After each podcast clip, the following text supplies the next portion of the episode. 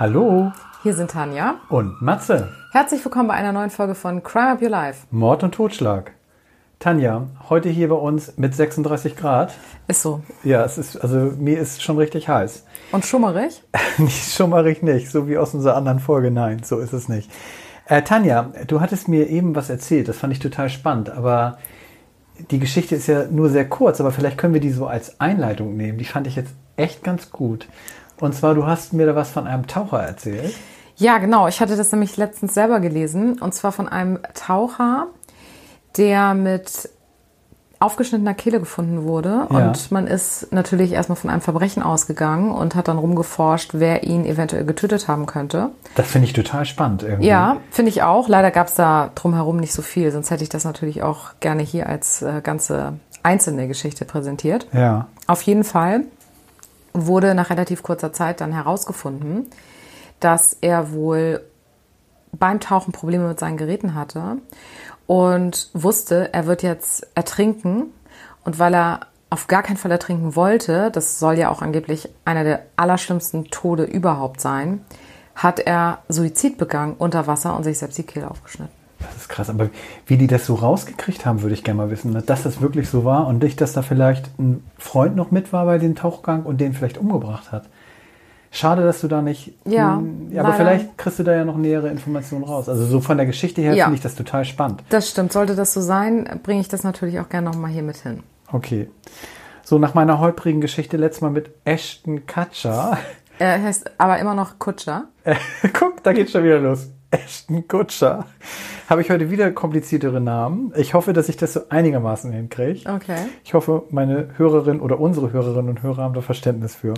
Und zwar, mein Fall spielt 2016 und zwar erstmal in Frankreich. Und zwar geht es da um die 21-jährige Sophie Leonet.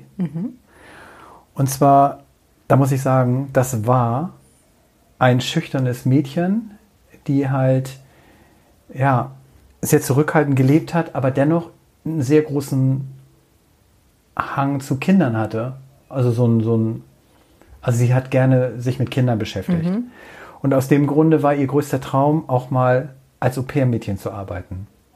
Und eine Freundin hat ihr dann gesagt, dass die hat, ein, die hat so Stellenangebote gelesen und da hat sie unter anderem auch ein Stellangebot gelesen und zwar, dass eine Familie in England ein Au-pair-Mädchen gesucht hat. Und das fand die Sophie natürlich total interessant, weil sie auch die englische Sprache lernen wollte und sich kurzerhand daraufhin beworben hat. Und die Stelle dann auch letztendlich, leider muss ich jetzt sagen, bekommen hat. Nach kurzem Hin und Her ist sie dann auch eingeladen worden, also beziehungsweise gebucht worden von dieser Familie. Ähm, und zwar, diese Familie hat in Wimbledon gelebt, in, das ist so ein Vorort von London, also ein ziemlich gehobener Stadtteil. Und dort wurde sie dann auch angestellt von der Sabrina Cornider und dem Uzim Beduni. Du suchst dir aber auch wirklich Geschichten mit komplizierten Ja, Namen also für mich heißen die jetzt auch nur noch Sabrina und Uzim. Ja. So. Die beiden hatten zwei Kinder, ein dreijähriges Mädchen und einen sechsjährigen Jungen. Ähm, Sophie sollte auf die beiden aufpassen und die auch, ich sag mal so in Anführungsstrichen, bespaßen. Damit die anderen beiden halt ihren, ihren Beruf nachgehen konnten. Der Uzim, der war Banker und die Sabrina, die war mehr oder weniger Modedesignerin.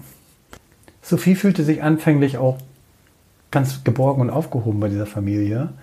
Nach kurzer Zeit ging es aber auch schon los, dass ihr Zimmer weggenommen worden ist. Sie musste dann bei den beiden Kindern schlafen und sie wurde dann auch immer, ja, erstmal so ver verbal, sag mal so, angemacht. Das ging dann immer weiter. Beschimpfungen, Beleidigungen. Und sie wurde dann letztendlich auch von Sabrina ins Gesicht geschlagen. Aber das war jetzt nicht, weil sie sich falsch oder komisch den Kindern gegenüber äh, Nein, benommen hat, sondern weil die Eltern das einfach so ausleben wollten, sage ich mal. Ja, das denkt man jetzt anfänglich, aber diese, da komme ich gleich noch zu, zu der Sabrina, so, die la- litt unter Wahnvorstellungen. Okay. Da komme ich gleich noch mal so ein bisschen intensiver zu. Als nächstes wurde Sophie ihre Papiere weggenommen. Somit war sie wirklich abhängig von dieser Ja. Familie und war mit natürlich in ihrer Freiheit komplett eingeschränkt, Ja. muss man so sagen.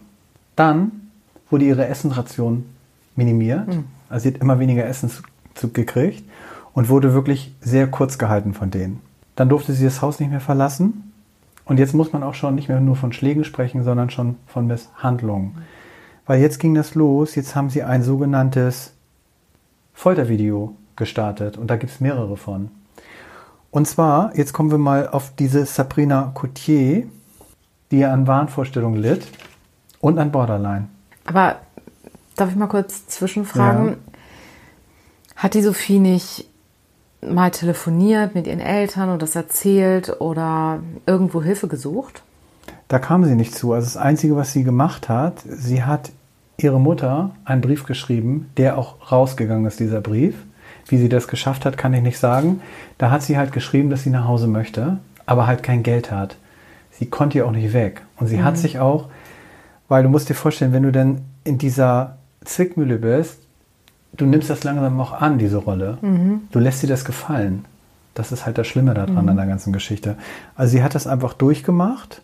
Und jetzt kommen wir mal zu der Sabrina, die ja vor zehn Jahren eine Beziehung mit dem Boysoon-Sänger Mark Walton hatte. Das ist jetzt nicht zu verwechseln mit dem Boysoon-Sänger Stephen Gatley, der ja aufgrund von Drogen gestorben ist. Die Beziehung soll anfangs gut gewesen sein, doch Sabrina war sehr impulsiv, eifersüchtig und war immer der Meinung, dass dieser Mark fremdgegangen ist. Dann hat sie bei Facebook Fake-Profile angelegt und da hat sie auch behauptet, dass der Mark pädophile Neigungen hat und mit Tieren und vor allen Dingen mit Katzen sexuellen Verkehr hatte. Das hat der Mark natürlich alles abgestritten Ja. und er hatte nie überhaupt eine Beziehung mit dieser Frau. Und die hat ihn auch über 40 Mal bei der Polizei angezeigt. Ach, die waren gar nicht zusammen. Die waren nicht zusammen, nee. Das hat sie aber erzählt. Ja, Also eigentlich kann man sagen, dass er gestalkt worden ist ja von ihr. Ne? genau. Und als diese Sophie dann kam, dann hat sich diese ganze, dieser ganze Wahn auf sie verlagert. Ja. Das heißt, sie war ja auch der Meinung, dass dieser Mark in einer Sekte war. Und die Sophie ja auch. Und, und dass die Sophie nur eine sexuelle Beziehung mit diesem Mark hatte. Und dann hat auch die Sabrina der Sophie unterstellt, dass der Mark, diese ganzen Namen jetzt, ich hoffe, ihr könnt mir noch folgen, dass der Mark der Sophie versprochen hat, wenn sie die Sabrina so ausfragt und alles rausfindet, so wie die lebt und so, dann würde die Sophie ganz viele sexuelle Orgien feiern dürfen mit ganz großen Hollywood-Stars. Okay, also die Diese- ist, ja, ist ja völlig durchgeknallt. Ja. Ne? Und was natürlich vollkommener Quatsch war. Ja. Und diese Folterung, also da hat auch der Mann mitgemacht. Aber die treibende Kraft war natürlich die Sabrina.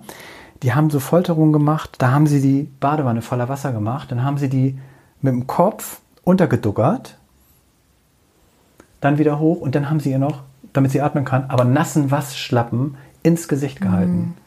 Also richtig gefoltert. Und sie sollte halt immer zugeben, dass sie halt dieser Sekte auch angehören würde. Und dann hat die Sabrina auch gesagt, dass sie ja auch ihren Mann, also den, den Uzim, betäubt hat, damit der Mark dann homosexuelle Neigung an ihm ausleben kann. Das hat die alles erzählt, diese Sabrina. Also kannst du dir vorstellen, dass da was nicht ganz gestimmt hat. So. Ich sage das mal so vorsichtig. Ja. Also es, Ich habe ja eben schon gesagt, die war durchgeknallt. ja. Aber es ist immer eine Krankheit. Ja, aber diese Krankheit stimmt. ist die Sabrina ja nicht nachgegangen. Das ist ja bei vielen Leuten, die merken das gar nicht, dass sie eigentlich eine Krankheit haben. Ja, und ihr Mann hat da ja auch nicht gehandelt, der hat ja mitgemacht. Der hat ne? mitgemacht, ja. Aber manchmal ist das ja so überzeugend und wenn er so labil gebaut ist und sowas, Ja. Geht Die er wird auch schon gewusst an. haben, wen sie sich da als Mann gesucht hat. Ne? Genau. Ich frage mich halt, jetzt müssen die Kinder doch auch mitbekommen haben. Mit Ja. sechs kriegst du ja schon was mit. Anscheinend nicht. Jedenfalls ging diese Ausschweifung immer weiter. Sie haben sie dann mit einem Kabel ausgepeitscht. Sie haben weiterhin sie verhungern lassen. Sie haben weiterhin diese Geschichten mit Kopf unter Wasser. Dann haben sie ihr die Fußsohlen verbrannt. Also eine Sachen Ja. haben sie gemacht.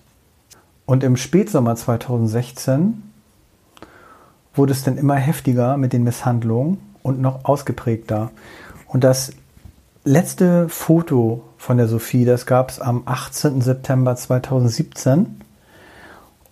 Und da ist sie wirklich der Schatten ihrer selbst. Mhm. Also sie hat sich da einmal halbiert, muss man sich mhm. vorstellen. Und dieses, dieses ähm, glücklich, diese glückliche, freuliche Ausstrahlung, die war auf dem Foto überhaupt nicht zu sehen. Und letztendlich, zwei Tage später, am 20.09.17 ist sie dann gestorben. Aufgrund dieser Misshandlung. Das müssen dann ja wirklich, also du hast es jetzt so beschrieben. Ja. Das hört sich natürlich alles ganz schrecklich an, aber das hört sich, ich sag mal so hart, noch nicht so an, als würde man davon sterben können. Ja, also durch dieses verhungern lassen ja, gut, und durch dieses immer wieder unter Wasser. Ja. Und ich denke mir, das hat er einfach zu lange gemacht. Ja. Und daraufhin ist sie dann gestorben. Und letztendlich die genaue Todesursache konnten sie auch nicht mhm. feststellen. Mhm. Aber die Sabrina und ihr Mann, die haben sich dann gegenseitig die Schuld in die Schuhe geschoben okay. an den Tod. Angeblich hat der Mann zu Sabrina gesagt, er hätte ihr eine Ohrfeige gegeben, dabei ist sie ausgerutscht und gegen die Kache gefallen gestorben. Und wie ist das Ganze aufgelöst worden? Es kam dann dazu, dass es im Garten, im Haus, Qualmentwicklung gab.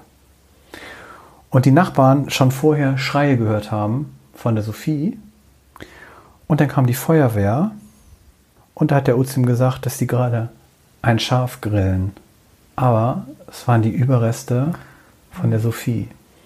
Und die haben in dem Grill die Brille noch gefunden, die Sophie getragen hat. Und daraufhin hat die Feuerwehr natürlich die Polizei angerufen. Und das Ganze kam dazu, weil die Sophie einfach nicht mehr konnte.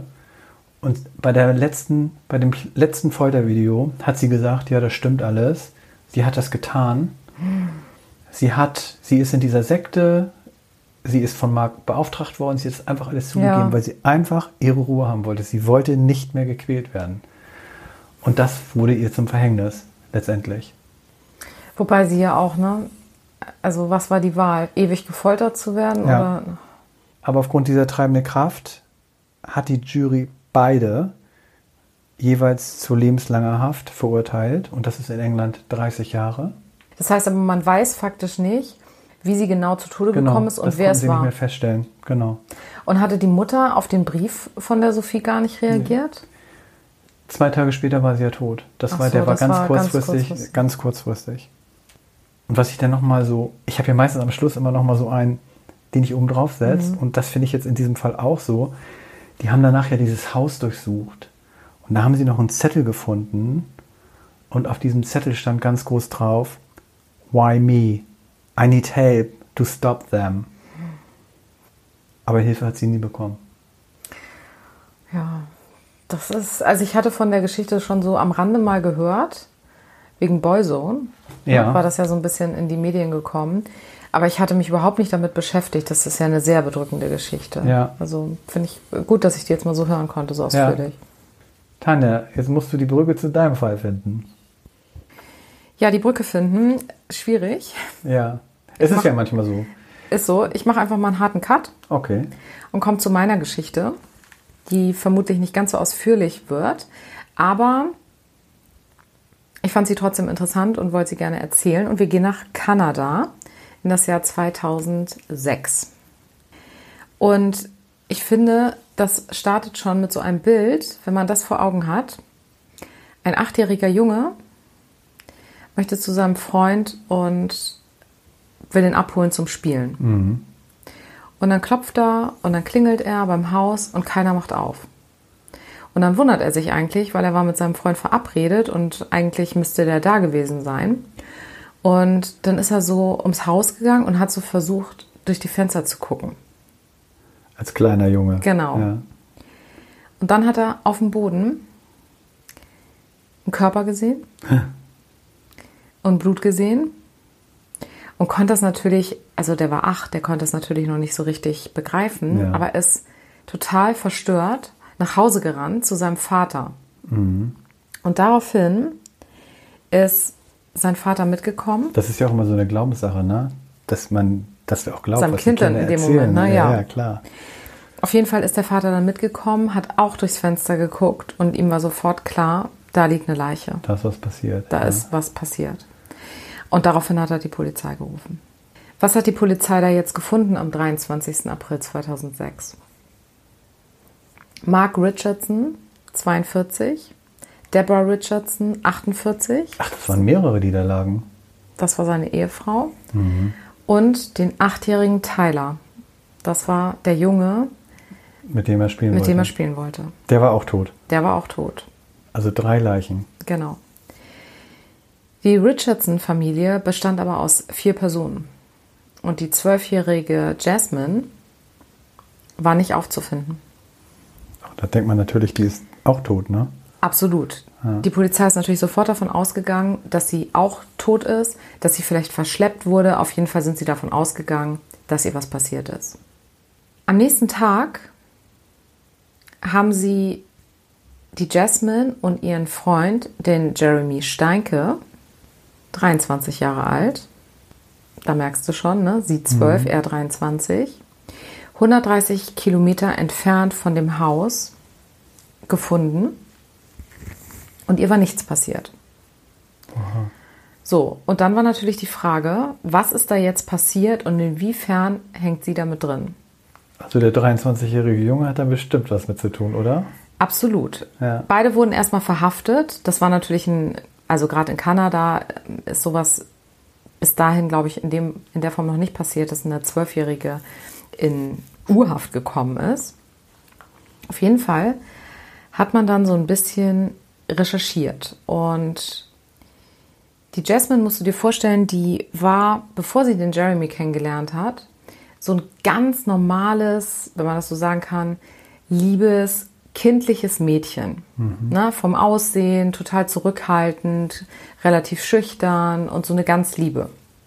Und naiv dann bestimmt auch. Mit Sicherheit. Ja. Und dann hat sie den Jeremy kennengelernt auf so einem Konzert. Und auf einmal hat sie sich total verändert. Also sie hat auf einmal ihren Look verändert. Sie wollte so ein bisschen so in die Grufti-Richtung gehen, dunkles Haar und sich so dunkel, dunkel schminken. Also hatte er voll den Einfluss auf sie. Genau.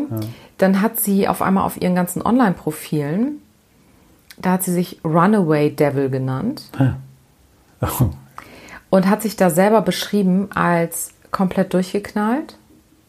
Und ihre Interessen sind Blut, Anatomie und Crime. Also da merkst du schon, da ist was passiert bei ihr, ne? mit zwölf ja auch, ne? Mit Muss zwölf. Und die Eltern haben das natürlich irgendwann mitbekommen und haben ihr diese Beziehung verboten. Die waren da total gegen. Und der Jeremy, der hat sich selbst beschrieben als einen 300 Jahre alten Vampir Oha. und hat auch immer so eine Kette umgehabt. Mit Knoblauch? Nee, er war ja Vampir. Ja, stimmt, er war ja Vampir, ja. Mit so einer, mit so einer kleinen Kanüle, da war Blut drin. Oh. Echtes Blut? Also angeblich echtes Blut. Ja. Und dann haben die beiden irgendwann den Film Natural Born Killers geguckt. Kennst du den? Ja, Und da geht es ja um so ein Pärchen, was dann anfängt, Morde zu begehen. genau. Und da hat der Jeremy zu ihr gesagt, das ist die allerschönste Love Story, die er jemals gesehen hat in diesem Film. Und davon wurden die so ein bisschen angestachelt. Und dadurch, dass die Eltern ja gegen die Beziehung waren, hat sie dem Jeremy immer gesagt, da kannst du auch im Internet, kann man sogar noch Originaltexte nachvollziehen, wo die beiden sich über so Foren geschrieben haben. Und sie hat dann eben sowas gesagt wie, die müssen weg, damit wir glücklich sein können und so. Und er hat gesagt, ich regel das für dich. Wir machen das gemeinsam. Ne? So in die Richtung. Da hat Also- man schon gemerkt, die haben im Grunde die Morde geplant. Also er war die treibende Kraft, aber in dem Fall, ne? Ja. Ja gut, die war zwölf, ne? also klar. sie war aber schon auch sehr, sehr konkret. Also sie wollte schon, ich sag mal, sie wollte unbedingt mit ihm zusammen sein und wollte tun, was dafür nötig ist und war auch bereit, ihre Eltern zu töten. Liebe macht blind. Genau. Und letztendlich war es aber so, der Jeremy hat auf jeden Fall den Vater und die Mutter getötet und hat ihr dann gesagt, jetzt musst du deinen Bruder töten. Den achtjährigen Tyler. Da gehört auch was zu, Ja. den eigenen Bruder zu töten. Und es war dann so, der Bruder hat sie angefleht, ihn zu verschonen. Und sie hat ihn mehrmals in den Bauch gestochen mit dem Messer, aber sie hatte ihn noch nicht getötet. Und er hat ja die ganze Zeit gefleht und vermutlich konnte sie es dann nicht. ja. Und dann hat der Jeremy ihr das Messer abgenommen und hat ihm die Kehle durchgeschnitten. Ach, schrecklich. Und wie hat der die Eltern umgebracht? Auch mit einem Messer. Mit einem Messer? Okay, genau, mit ja. ganz, ganz vielen Stichen. Und weißt du, was die beiden danach gemacht haben? Rate mal. Das kennen wir auch schon aus anderen Geschichten, gerade von meinen Geschichten. Das weiß ich jetzt nicht. Da könnte man fast schon frech und ein bisschen überspitzt sagen, Morden macht hungrig. Ach, die haben gegessen. Ne? Die sind ins Restaurant gefahren. Ach so, das stimmt. Das haben wir, So, das hatte ja. ich schon mal ein paar Mal. Ja. Und die wurden auch von Augenzeugen noch beobachtet, wie sie total gelöst und happy im Restaurant saßen. Das musst du dir mal vorstellen, ne? Nachdem sie ihre Eltern und ihren kleinen Bruder getötet haben. Schrecklich. Da fällt mir noch ganz kurz, darf ich noch mal ganz kurz auf meine Geschichte von eben zurückgehen? Das fällt mir nämlich jetzt gerade ein, wenn du das sagst. Als, ich sag jetzt mal die, weil es ja nicht ganz klar ist, wer jetzt die Sophie umgebracht Ja. hat, die haben sich danach im Badezimmer neben die Leiche gelegt und haben dann Sex gemacht. Das habe ich Ja. eben noch vergessen zu sagen. Das nicht krass? Ja, total. Also sowas haben wir jetzt ja schon in vielen Geschichten gehabt. Ja, ne? es ist also. Aber wir kommen zurück zu deiner Geschichte. Ja, Entschuldigung. kein Problem. Es, es ist auch eine, eine etwas ungewöhnliche Situation, wie das Ganze rausgekommen ist. Und zwar war es so, dass der, also dass erstmal niemand was gesagt hat. Beide haben geschwiegen zu der Tat.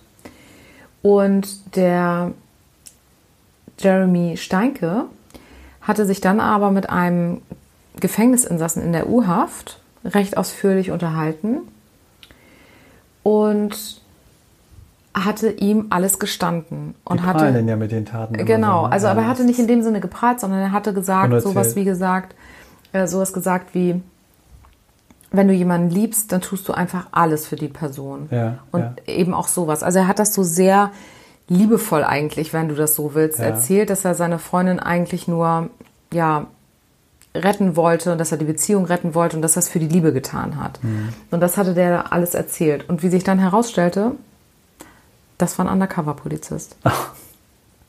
Den haben sie da eingeschleust. Ja.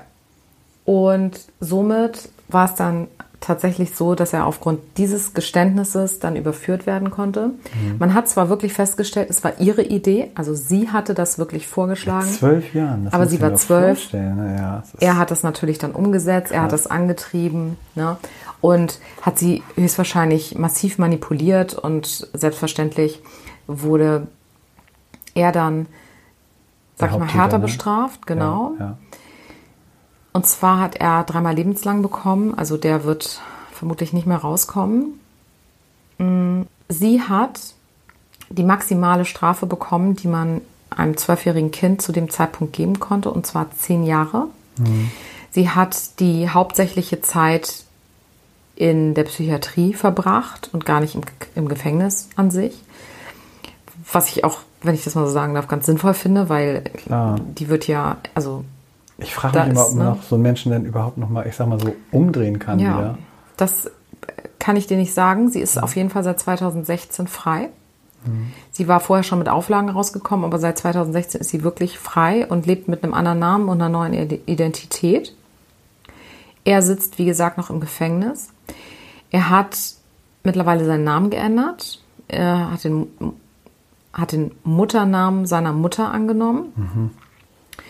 Und er hatte ihr auch kurz nachdem die beiden verhaftet worden waren, einen Heiratsantrag gemacht.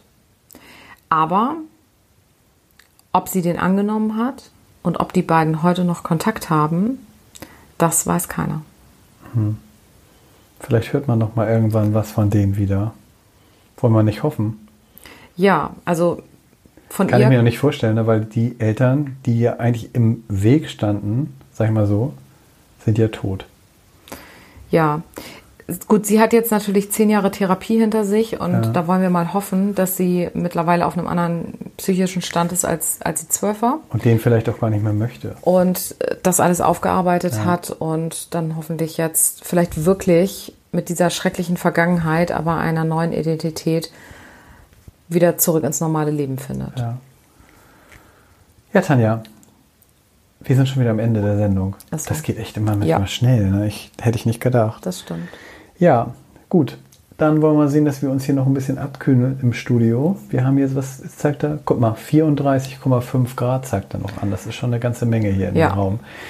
Gut, wir wünschen euch eine schöne Woche und freuen uns, wenn wir euch nächstes Mal wieder dabei haben zu einer neuen Folge Crime Up Your Life.